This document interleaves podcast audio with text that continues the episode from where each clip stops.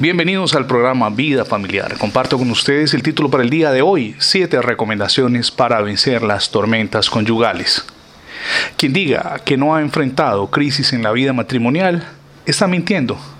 No conozco la primera relación conyugal donde no haya dificultades.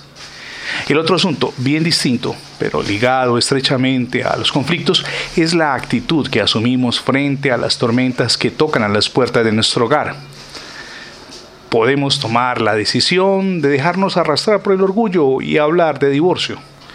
Otra opción es dejar pasar el asunto de largo, con lo cual lo más probable es que los conflictos se agudicen. Una tercera forma de enfrentar la situación es admitir que hemos fallado o al menos evaluar en dónde estuvo el error. Una vez eh, damos este paso, disponernos a perdonar al cónyuge y avanzar hacia nuevas metas. Conviene con frecuencia hacer un alto en el camino y evaluar en dónde hay errores para corregirlos con ayuda de Dios. Los tropiezos en la vida conyugal no pueden llevarnos a la crisis, por el contrario, deben constituir una cicate para crecer. El rey Salomón escribió en Proverbios 18:15, el corazón del entendido adquiere sabiduría y el oído de los sabios busca la ciencia. Si incurrimos de nuevo en los mismos errores en la relación conyugal es porque somos insensatos y no hemos dispuesto el corazón para aplicar correctivos. Las crisis no deben llevarnos a renunciar, y menos si se trata del matrimonio. Es en esas pruebas cuando podemos aprender algo nuevo, óigame bien, algo nuevo y crecer, segundo aspecto que le invito a subrayar en nuestra vida de pareja.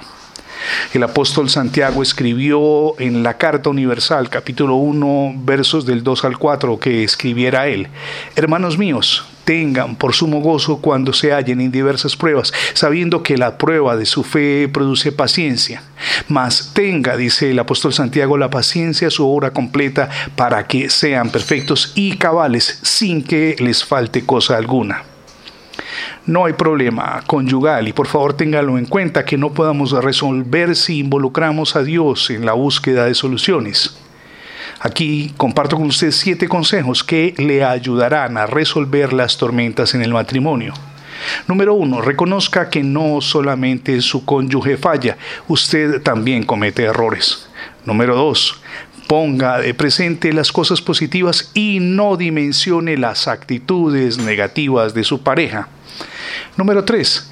Pídale a Dios que le permita encontrar soluciones acordes con la situación crítica que están atravesando como pareja. Número 4. Haga un cuidadoso análisis del conflicto. Descubrirá que quizá lo que usted está agigantando es producto de su orgullo. Número 5. Disponga su corazón con ayuda de Dios para pedir perdón si reconoce que ha fallado. Número 6 Fíjese la meta de no incurrir en los mismos errores, que no se tornen recurrentes en su vida conyugal.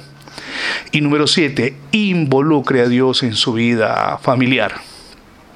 Puedo asegurarle que todos los problemas se resuelven si los dimensionamos en su justa proporción y le permitimos al Señor que nos ayude a encontrar puntos de coincidencia y de entendimiento con nuestra pareja.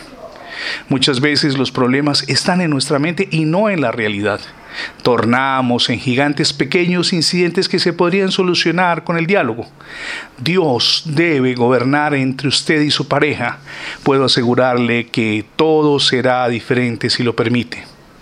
Si aún no ha recibido a Jesús como su Señor y Salvador, hoy es el día para que lo haga. Ábrale las puertas de su corazón. No se arrepentirá. Él trae cambio y crecimiento en su vida personal, espiritual y familiar. Decídase hoy por Jesucristo. Permítame agradecerle su fidelidad en las transmisiones diarias del programa Vida Familiar. Si por alguna circunstancia no ha podido tener acceso a nuestras anteriores emisiones, ingrese la etiqueta numeral Radio Bendiciones en Internet.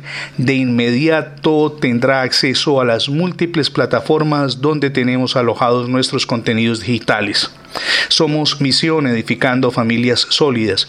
Mi nombre es Fernando Alexis Jiménez y oro al Dios del cielo, de gloria y de poder, que derrame sobre todos ustedes hoy ricas y abundantes bendiciones.